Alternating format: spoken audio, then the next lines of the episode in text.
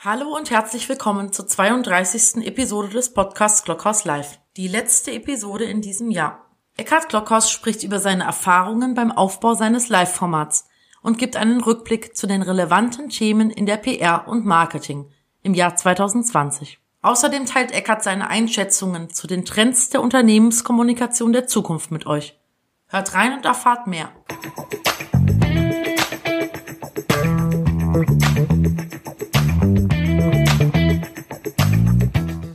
Heute mal am Mittwoch, nicht am Donnerstag, das letzte Mal für 2020 Clockhouse Live. Schön, dass ihr wieder dabei seid. Ich habe ja gesagt, heute möchte ich das ein bisschen interaktiv machen, wie das auch andere Livestreamer tun. Ich habe den Chat hier vor mir. Schreibt mir eure Kritik, Wünsche, von wo ihr zuschaut, wer ihr denn überhaupt seid. Ich freue mich heute, den zweiten Bildschirm im Auge zu haben. Warum wollte ich unbedingt nochmal senden? Zum einen, weil ich mich bei den ganz tollen Gästen, ihr habt es eben im Vorspann gesehen, natürlich nochmal bedanken wollte.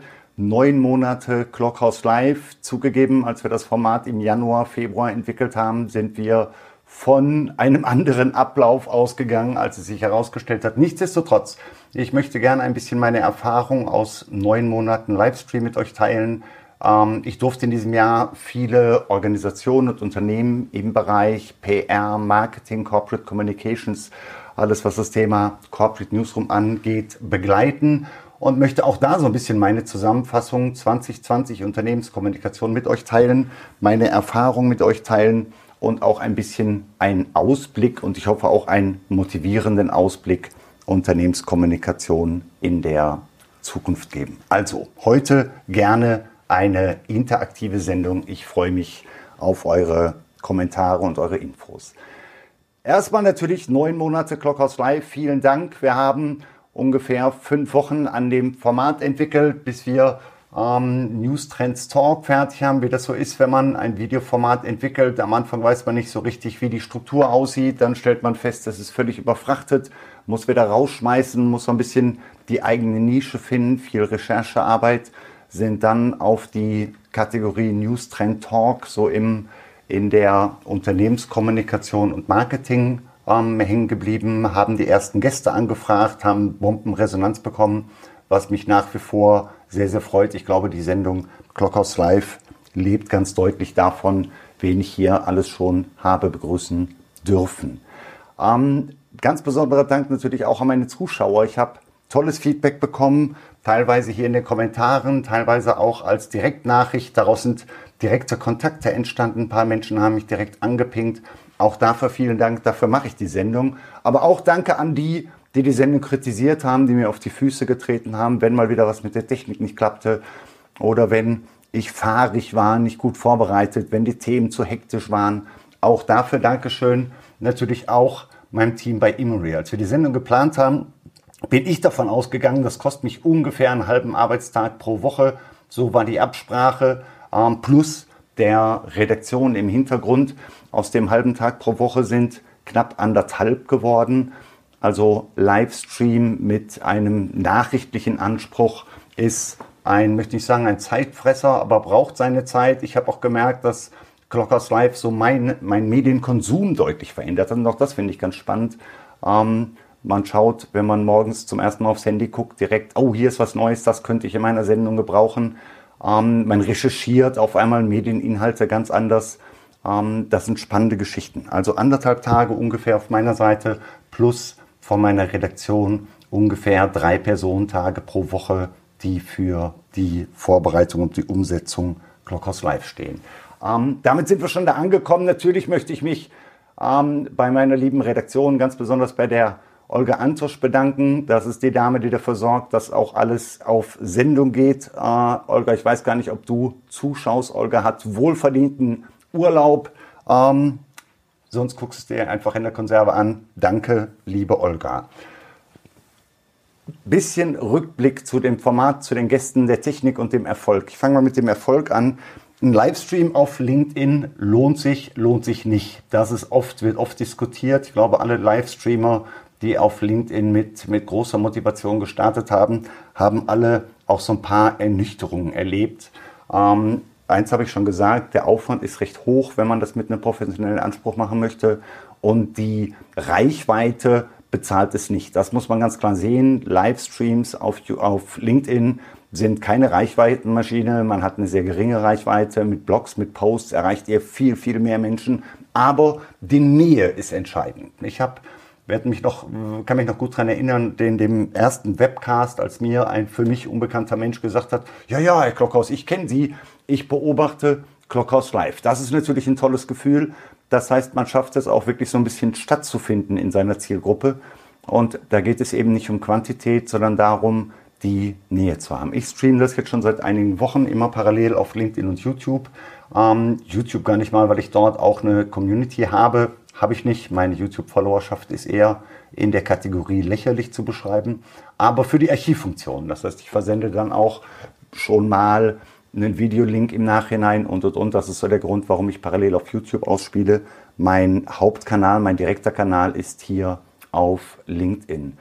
Nun lohnt es sich bloß dafür, dass mich jemand angesprochen hat, der gesagt hat, ich habe das schon mal gesehen. Nee, dafür lohnt es sich nicht. Aber auch wenn die Erfolge nicht messbar sind, werde ich auf jeden Fall weitermachen mit Clockhouse Live. Das kann ich jetzt schon mal vorwegnehmen. Es wird auch ähm, 21 das Format Clockhouse Live geben, ein bisschen geänderte Form, da gehe ich gleich nochmal drauf ein. Ähm, warum tue ich das und warum möchte ich daran festhalten?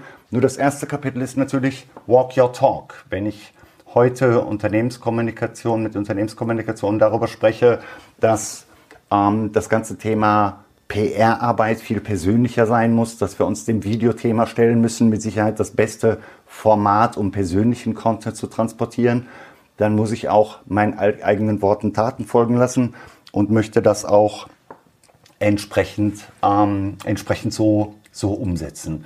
Ähm, es macht mir auch einen Riesenspaß. Ich, natürlich ist da so ein bisschen auch das, das Ego, was damit reinspielt. Das kann, glaube ich, auch kein Livestreamer von sich wegweisen. Ähm, aber es macht einen Riesenspaß, auch diese redaktionelle Arbeit im Hintergrund. Das heißt, wenn ihr einen Livestream macht, ist meine dringende Empfehlung, ähm, baut euch im Vorfeld sehr genau ein eigenes Format auf. Ich glaube, es ist ein großer Fehler, einfach vor die Kamera zu gehen und mal was zu erzählen. Überlegt euch eure Episoden, überlegt euch die Dramaturgie, überlegt euch so den Rahmen eurer Sendung, wofür steht die, bis hin zu der, der Gestaltung, wie, wie ist die, das Erscheinungsbild der Sendung, in welcher Tonalität macht ihr das? Das sind alles Dinge, wo ich glaube, diese redaktionelle Arbeit, die dahinter steckt, ist für mich auch nach wie vor ein großer Motivationsfaktor.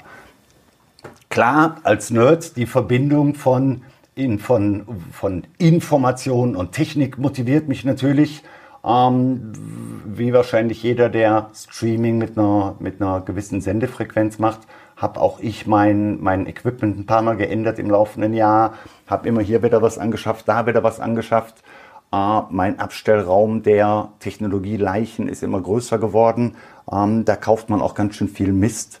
Ähm, konzentriert euch darauf, einen guten Ton zu haben, gutes Licht zu haben und baut euch vor allen Dingen euer Setup so auf, dass ihr euch wohlfühlt. Auch das war für mich ganz schnell sichtbar, herzugehen und zu sagen, mache ich das besser im Stehen oder im Sitzen? Auf welcher Höhe ist die Kamera? Wie ist das Licht so, dass ich hell bin, aber nicht geblendet werde? Äh, das heißt, bevor ihr da Tausende von Euros versenkt in irgendwelche Gadgets, ähm, macht es mit einfachen Mitteln, investiert lieber in Ton als in teure Kameratechnik, auch wenn das natürlich einen riesen Spaß macht, in teure Kameratechnik zu investieren. Ähm, meine größte Motivation, Menschen kennenlernen. Ich werde auch in Zukunft wieder, auch das ist was, an dem wir gerade arbeiten, wie können wir das ein bisschen interaktiver machen. Bisher war Clockhouse Live mehr oder weniger ein Ausspielen. Ich habe mich auf meinen Studiogast konzentriert. Auch das wollen wir so ein bisschen interaktiver machen. Insofern immer wieder auch in dieser Episode schon. Schreibt es bitte in die Kommentare. Ich schau mal rein. Dirk schreibt, danke für 2020, einen guten Rutsch. Vielen Dank, Dirk. Da, guten Rutsch wünsche ich natürlich ähm, gleich auch. Roger schreibt, Klockhaus rockt. danke dafür. Ähm, Michael H. gleich meine Frage zur Reichweite und dem Aufwand beantwortet. Ja, das Reichweitenthema habe ich schon gesagt. Interessant ist, auch das war für uns spannend in der Fragestellung, wann sende ich denn überhaupt? ähm, es, ich habe ungefähr ein Verhältnis, dass ich 20 Prozent der Klickraten während der Live-Sendung habe und 80 Prozent innerhalb der nächsten vier Tage, die dann sich den Stream nochmal anschauen und auch mit einer hohen Verweildauer. Ähm, von daher äh, nicht immer nur auf die Zahl hier oben gucken, wenn da sieben oder acht steht. Auch die Zahl ist für mich immer noch ein, ein Rätsel wie ganz viel von den Monitoring- und Reporting-Funktionen auf LinkedIn. Ähm, ich habe oft ganz andere Zahlen bei mir im, im Report stehen, als sie oben am Bildschirm stehen. Sei es drum, es ist kein Reichweitenbooster, aber es schafft Nähe. Ähm, Sie sind schon bei den technischen Themen. Michael Wecker, ähm, welchen Greenscreen, Kulisse und Technik verwenden Sie? Ich habe hinter mir einen Greenscreen, dreimal zwei Meter ungefähr, der flach an der Wand hängt. Ähm, als Technik, ich sende mit der Software vMix, habe das ausgeleuchtet mit einer klassischen Vierpunktbeleuchtung, also zwei Lampen, die auf den Greenscreen sind, damit auch mein Schatten, wenn ich jetzt hier näher zur Wand gehe, damit mein Schatten nicht im, im Greenscreen so, ein, so einen Spill-Effekt hat. Ähm, habe einen, große, einen großen Scheinwerfer auf mich. Und dann hier kann man es vielleicht so ein bisschen sehen, gerade jetzt, wenn ich ein dunkles Hemd anhab, äh, habe ich ein, ein Backlight, das so ein bisschen mir die Tiefe von hinten gibt. Also klassische Vierpunktbeleuchtung. Wenn ihr da weitere Informationen zu haben möchtet, kann ich auch gerne euch, ähm, also ich habe so ein paar Bilder hier von meinem Setup gemacht, kann ich gerne die Bilder zuschicken. Ähm, pinkt mich einfach an, wie das funktioniert. Auch da wieder meine Empfehlung, ah, ihr kriegt für, für 100 Euro vernünftige Softboxen, kleine Softboxen. Das muss nicht unbedingt die Aperture 300D2 sein. Von daher startet da klein, äh, investiert ein bisschen Geld in, ins Licht und übt auch erstmal, wie das funktioniert. Ich habe mich nach langem Hin und Her dafür entschieden, mit Greenbox zu senden und nicht mit Kulisse. Kulisse ist ein bisschen schöner, man kriegt diesen, das wirkt nicht so organisch, wenn man das mit der Greenbox macht, wie ich das hier tue. Aber es ist für mich deutlich bequemer, deutlich einfacher. Nicht nur in der Form, dass man sein Zimmer nicht immer so aufräumen muss, sondern nur die, die, die Objektivweite aufräumen muss, sondern auch was das Licht angeht, dass ich sehr unabhängig auch vom Tageslicht, ich habe hier einen Raum, den ich nicht 100% abdunkeln kann, ähm, dass ich auch unabhängig vom Tageslicht immer die gleiche Bildsituation schaffe. Also, das war so der Rückblick Clockhouse Live, neun Monate, äh, etwas über 30 Episoden. Wie wird es 2021 weitergehen? Natürlich so, wie ihr wollt. Also first things first, es wird im Januar, wird es erstmal keine Episode geben. Ähm, ich werde ab Mitte Januar mir ein paar Wochen Auszeit nehmen. Ich muss mal ein bisschen in dem auf mein Kreativkonto wieder einzahlen. Äh, nicht nur auf mein E-Mail-Konto. Werde ein paar Wochen off sein, werde dann im Februar, wahrscheinlich in der zweiten Februarhälfte wieder, wieder dabei sein. Ideen, Vorschläge, Wünsche für Talkgäste äh, sind natürlich herzlich willkommen. Fest steht jetzt schon, wir werden das Branding Clockers Live wird stehen bleiben. Das Studio wird ein bisschen umgebaut. Die Kulisse wird sich wahrscheinlich auch so ein bisschen, die virtuelle Kulisse wird sich wahrscheinlich auch ein bisschen ändern. Wir werden mehr auf das Thema Marketing. Ich habe in der Vergangenheit so aus der Newsroom-Sicht kommend mich sehr stark auf Public Relation und Corporate Communications konzentriert. Wir werden mehr auf das Thema Marketing eingehen weil auch das ist ein, ein für mich ganz wichtiger Trend in diesem Jahr, dass wir gesehen haben, dass die Grenzen der Kommunikationsabteilung in Unternehmen noch, noch undeutlicher werden. Ähm, ich hoffe auch immer weiter fallen werden. Also das Thema Kommunikation im Ganzen und somit auch mit einem stärkeren Fokus im Marketingbereich wird in 2021 auf meiner Agenda stehen. Ähm, neues Studio habe ich schon gesagt. Wir werden sehr wahrscheinlich bei der ähm, bei den Rubriken News, Trends und Talk bleiben. Vielleicht in der Form, dass der Bereich News dann nicht mehr von mir, sondern von einer zweiten Person auf Sendung geht. Das wissen wir noch nicht. Aber auch da wirklich mein, mein Wunsch an euch. Äh, schickt mir die Wünsche, die Do's and Don'ts super gerne hier in den Kommentaren oder als Mail. Mein Ziel ist es, die äh, Clockhouse Live für Menschen aus der Medienwelt, die sich mit Unternehmenskommunikation im weitesten beschäftigen, dafür zu optimieren. Das ist so das, was ich machen möchte. Ähm, was ist in 2020 so passiert? Ich möchte so ein bisschen, keine Angst, das wird kein Rückblick. Äh, ich glaube, 2020 haben wir alle so ein bisschen so einen Rückblick Verdrossenheit. Ich habe mir im Fernsehen nur einen einzigen angucken wollen, habe aber dann festgestellt, dass auch der liebe Thomas Gottschalk mich mit dem Jahresrückblick nicht wirklich abholt in diesem Jahr. Natürlich war auch im Bereich der Unternehmenskommunikatoren das Jahr sehr stark von der Pandemie beeinflusst. Nicht nur was unsere Arbeitsmethoden anging, sondern auch was unser Agenda-Setting anging. Viele ähm, Unternehmen sind mit viel mehr Fingerspitzengefühl daran gegangen. Viele haben sich der gesellschaftlichen Verantwortung gestellt.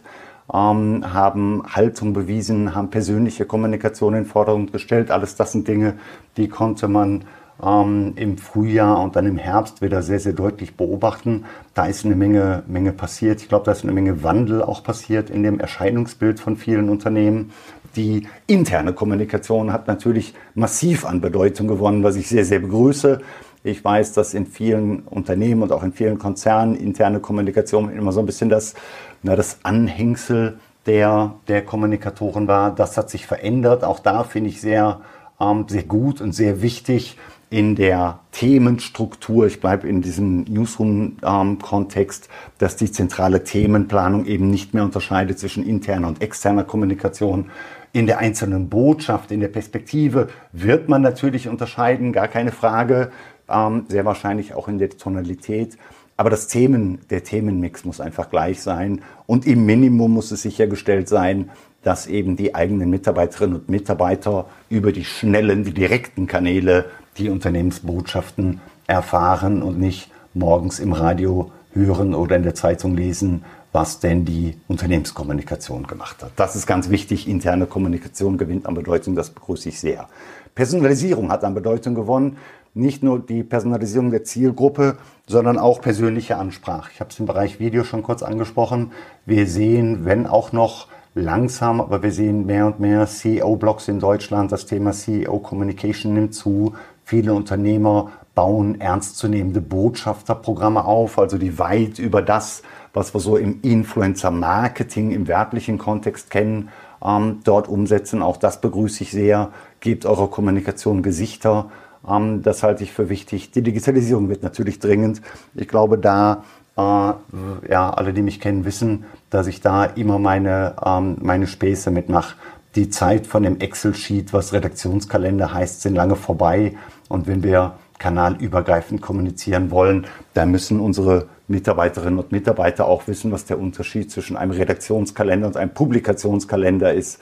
Das sind Dinge, wo wir, glaube ich, in der Digitalisierung noch ein bisschen zu tun haben.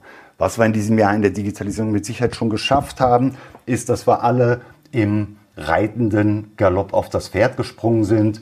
Das Thema Homeoffice-Arbeit, das Thema Online-Kommunikation, das Thema, Thema Chatgruppen hat gut geklappt. Ich sehe das so ein bisschen auch auf der einen Seite freut mich das natürlich als Nerd, wenn Unternehmen mehr und mehr in der Digitalisierung ihre, ihren Arbeitsalltag gestalten. Auf der anderen Seite sehe ich das auch ein bisschen mit Sorge, dass da mit Sicherheit auch einiges an Wildwuchs entsteht. Von daher auch als großer Microsoft Teams Freund äh, immer so ein bisschen auch mein erhobener Zeigefinger. Vorsichtig, baut euch da kein Datengrab auf, macht das mit einer Struktur. Es gibt hervorragende Systemintegratoren, die euch dabei helfen, ähm, dass da nicht die nächste, äh, ja, das nächste IT-Chaos entsteht. Ein weiteren Punkt, den wir leider in diesem Jahr auch ähm, erleben durften, habe ich neulich noch lange mit dem lieben Herrn Professor Dr. Moss drüber gesprochen, ähm, der weitere Verfall der Deutungshoheit vom Journalismus. Ich glaube, das ist nicht nur für den Journalismus eine wichtige Erkenntnis und was, wo man drüber nachdenken soll, dem man sich stellen muss, sondern auch für Unternehmenskommunikation herzugehen und zu sagen, die Deutungshoheit äh, im Journalismus verändert sich. Für uns ist es heute schon völlig normal, dass Pressekonferenzen eben nicht mehr von der Presse sind, sondern live für den Medienkonsumenten oder für den Nachrichtenkonsumenten gestreamt werden. Ähm, die Echokammern werden immer kleiner. Auch da haben wir mit aller, ja, mit der, mit der ganzen Fratze von unangenehmen Echokammern wahrgenommen, was das mit Teilen der Gesellschaft macht. Ähm, denke auch da, das hat einen Einfluss darauf, wie wir Unternehmenskommunikatoren in, in Zukunft ähm, uns aufstellen. Wir wissen, dass wir um Vertrauen und Respekt kämpfen müssen. Wir wissen aber auch oder wir sollten auch wissen, dass wir in der, in der Medienpräsenz, die wir haben, eine gesellschaftliche Verantwortung haben und den, den Schulterschluss zwischen Journalismus und Unternehmenskommunikation wieder suchen. Ich finde es nahezu lächerlich, wenn amerikanische angebliche Vorzeigeunternehmen äh, die Pressekommunikation abkündigen. Das ist für mich ein Signal dafür, dass man an aufrichtiger, objektiver Berichterstattung kein Interesse hat. Ganz falsches Signal. Äh, ich glaube, die Frage, ob man jetzt auf Social Media mit Owned Content arbeitet oder äh, oder über, über Drittbotschafter mit Earned Content oder das klassische Media Relations Spiel macht. Der, der Mix macht es nachher aus. Und ich habe immer noch nicht verstanden, wo denn das Altbackene sein soll im Bereich Media Relations, wie wir es seit Jahren und Jahren in der Unternehmenskommunikation machen. Äh, das ist doch hervorragendes Wissen, was wir dort in den Unternehmen haben, was wir genauso mit einer anderen Gatekeeper-Verantwortung auf der Gegenseite natürlich, aber genauso auch im Bereich Social Media Kommunikation umsetzen können. Für mich ein ganz wichtiger Punkt. Videokommunikation nimmt zu. Auch das freut mich natürlich in diesem Jahr. Aber auch da an alle, die jetzt hier zuschauen, kommt, äh, ich sag mal so flapsig, da geht noch mehr. Holt euch die Kamera, übt das, sprecht vor der Kamera. Auch da wieder, es gibt hier auf LinkedIn hervorragende Trainerinnen und Trainer, die euch mit der Technik helfen, die euch vor der Kamera helfen. Ähm, ja, start before you can ist da, glaube ich, die Devise. Einfach einsteigen. Aus Sicht der Kommunikatoren, ein Punkt habe ich schon angesprochen, es wird immer undeutlicher in den Unternehmen, wer sind denn die Kommunikatoren? HR durch Fachkräftemangel, das ganze Thema Employee Engagement hat auf einmal einen deutlich steigenden ähm, Anspruch an Unternehmenskommunikation. Klassische B2B-Unternehmen sind auf einmal überfordert, die Zielgruppen im Bereich Employee Engagement überhaupt adressieren zu können, weil man sich vom Kanalmix jahrelang nicht darauf eingestellt hat. Ähm, ich bin kein großer Freund davon, diese Buzzwords mit dem, die, die Frage des Why und dem Purpose immer vorne anzustellen. Aber ich glaube, wir entwickeln uns dahin, dass wir äh, dass es uns egal sein kann, ob wir jetzt PR heißen oder Marketing oder Unternehmenskommunikation. Wir brauchen uns auch nicht mehr zu streiten, wer jetzt hier Pressekommunikation und Social Media Kommunikation macht. Ich glaube, es geht hoffentlich dahin, dass wir ein Selbstverständnis entwickeln, dass wir die Medien- und Marketingabteilung sind. Ich weiß, das ist kein schickes Wort, das wollen wir nicht als auf unserem Direktorentitel auf der Visitenkarte stehen haben, aber diese Denke finde ich wichtig, dass wir uns als diejenigen verstehen, die die externe Repräsentanz über Medien für und mit dem Unternehmen vertreten. Und dann ist es, dann wird schnell klar, dass ich gesagt habe, wir müssen auch da mindestens thematisch, mindestens redaktionell die Silos der einzelnen Abteilungsbereiche ähm, einfach aufbrechen. Wir transportieren Botschaften und Nachrichten da, glaube ich. Das Nachrichtenthema ist etwas, äh, was wir auch in diesem Jahr sehr schön gesehen haben. Wer ist denn erfolgreich gewesen in der Unternehmenskommunikation?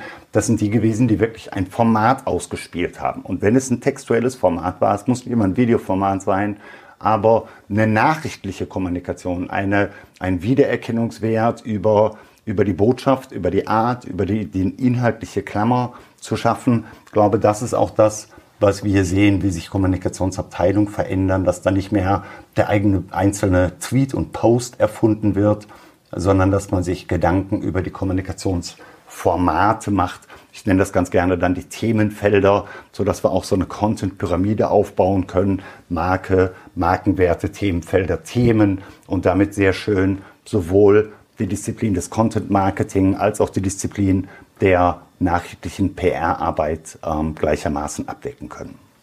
Das so die Dinge, die ich sehe, die sich in den Unternehmen verändert haben. Bevor ich so ein bisschen einen Blick in die Zukunft wage, wohin entwickelt sich das denn? Ich glaube, Medienabteilung, wo die weitere, äh, weiterer Entfall des Silos spielt eine große Rolle.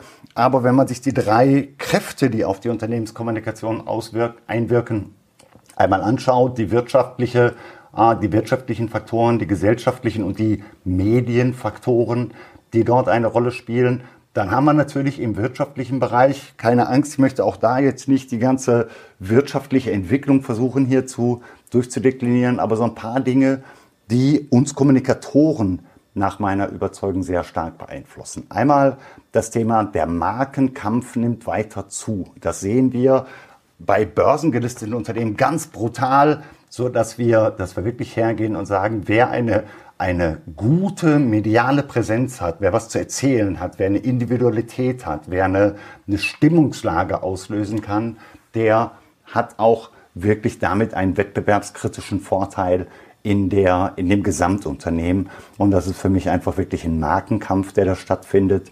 Äh, es geht hier nicht mehr nur um schöne Worte, sondern es geht hier wirklich um, um ganz für mich hart messbare Business Facts, die da reinspielen.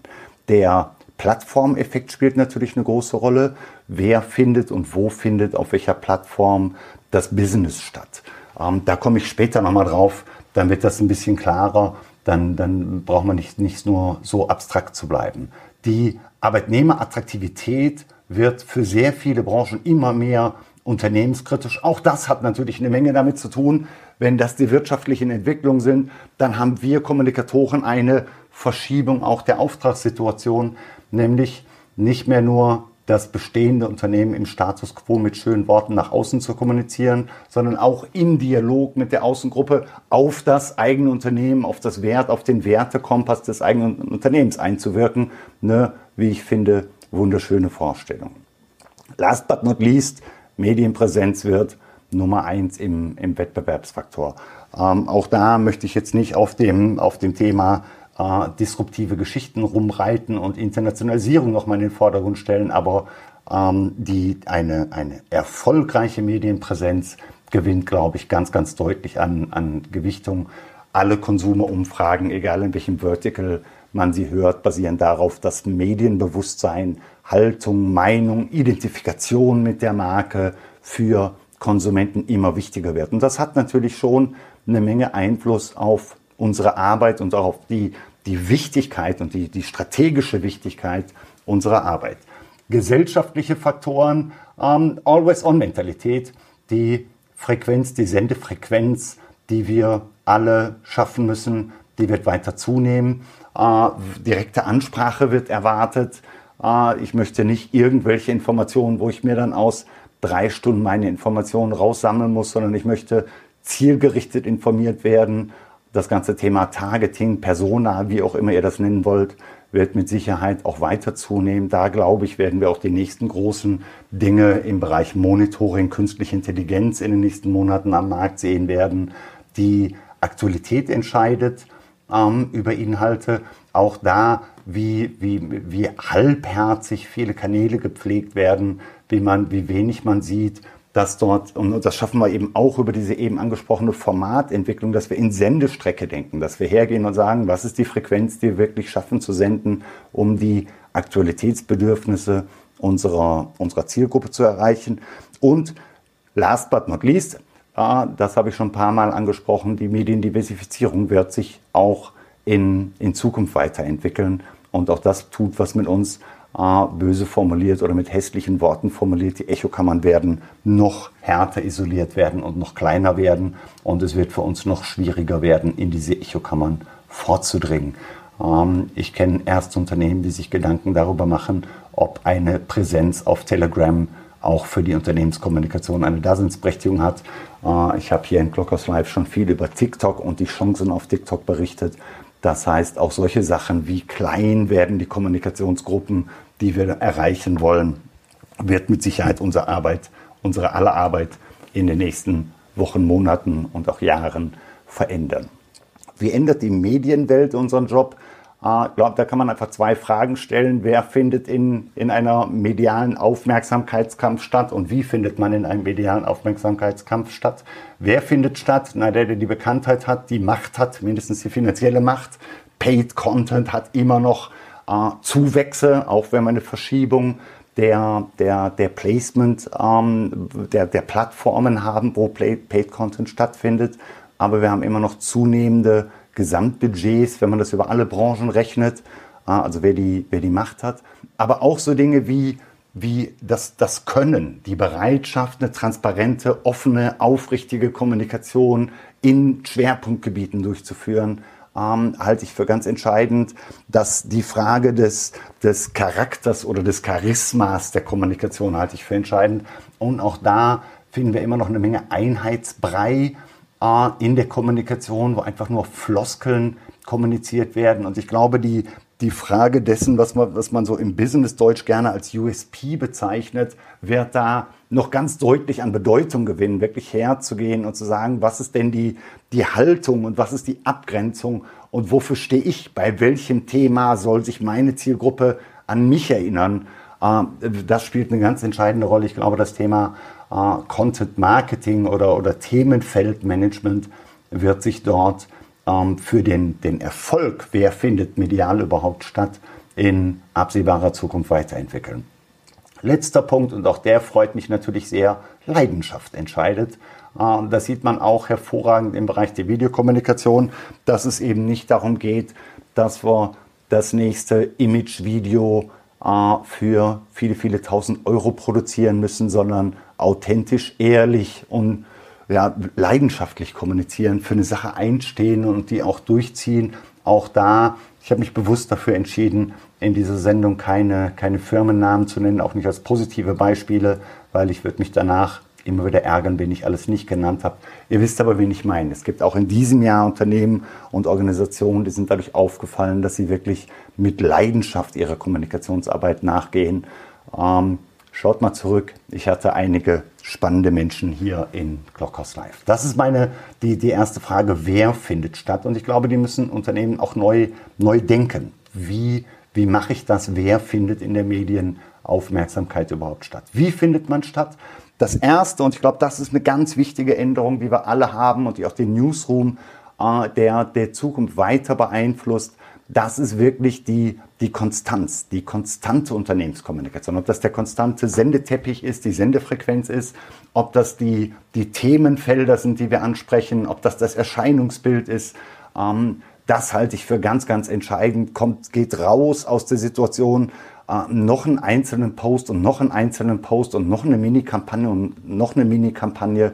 Ich glaube, ähm, das rechnet sich nicht mehr. Das ist ein Langlauf und eine Formatentwicklung ist auch aufwendig. Auch da wieder ähm, entwickelt saubere Sendeformate. Und Sendeformat heißt für mich auch textuelle Formate.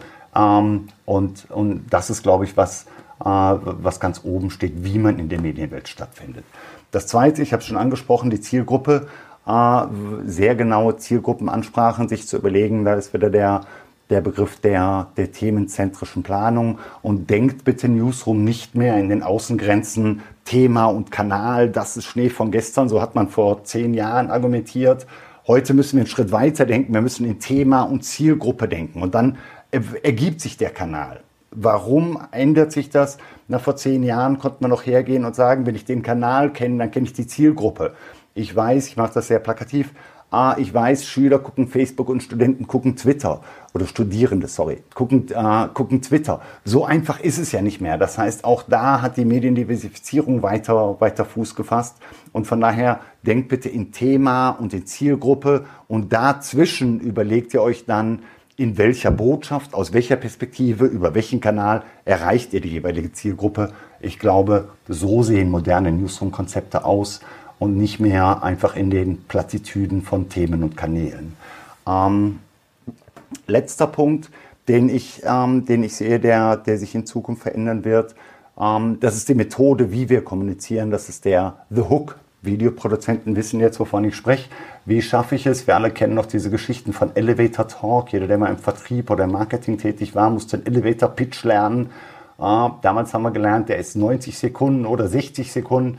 Heute gehen wir davon aus, um im Online-Bereich wahrgenommen zu werden, haben wir eine Hook-Zeit von drei Sekunden. Also mach mir in drei Sekunden klar, warum ich dein Medien snackable Content denn konsumieren sollte. Ein, ein Riesentrend, da ist mein Vorbild wirklich, sind die großen amerikanischen YouTuber, die uns alle so ein bisschen an der Nase rumführen, wie so etwas funktioniert, wenn ich mir anschaue, wie viel Aufwand schon seit Jahren auf YouTube in den Thumbnail gelegt wird und wie das immer noch sträflich falsch gemacht wird von ganz vielen. Ähm, da macht das schon deutlich, warum ich diesen Punkt anspreche, diesen The Hook, wirklich dafür Sorge zu tragen, in einer, einer sehr, sehr kurzen Zeit Aufmerksamkeit zu, ähm, zu, zu, zu gewinnen und neugierig zu machen. Wer da weiter einsteigen möchte, es gibt ein Buch, ich verlinke das nachher hier drunter, The Hook, ein recht aktuelles Buch, wo es nur darum geht, wie schaffe ich in drei Sekunden Aufmerksamkeit. Und da ist eben Wiedererkennung, da schließt sich der Kreis zu dem Format ein ganz entscheidender Punkt. Soweit. Ich weiß, das war jetzt ganz schön viel Theorie runtergerappelt. Ich gucke hier im, im Chat bei mir. Ich sehe, welche Greenscreen-Kulisse, Manuel Wecker. Nein, das hatte ich schon beantwortet. Also, wenn ihr noch weiter Feedback für mich habt, schreibt es gerne. Ähm, abschließend auch, ich möchte natürlich das Jahr damit schließen. Ich nochmal danke, danke, dass ihr alle dabei wart. Ich wünsche euch auch einen ganz tollen Übergang und ein schönes 2021 und möchte so ein bisschen von meiner Leidenschaft für diese Medienarbeit mit euch teilen. Ich bin der festen Überzeugung, dass sich die, die Industrie der Medienwelt, zu der ich uns dazu zähle, im Moment viel, viel schneller dreht als jede andere. Wir alle kennen das, dass IT so schnell sich dreht und funktioniert. Und das stimmt auch, möchte da niemandem auf die Füße treten. Aber die Hauptauswirkung dessen, was da in IT passiert, ähm, erleben wir.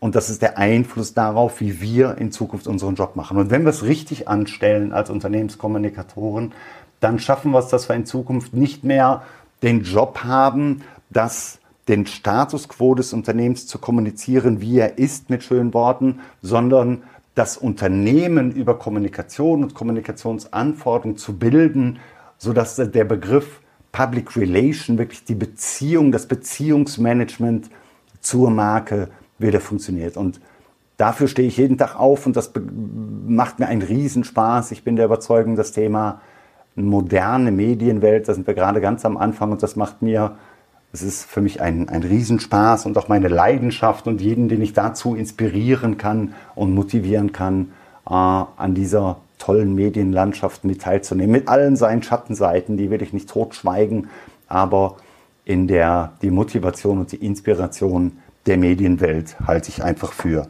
phänomenal. Vielen Dank für 2020. In 2021 nach einer kleinen Kreativpause von meiner Seite geht es dann weiter. Danke, dass ihr dabei wart. Passt auf euch auf und wie immer Glück auf.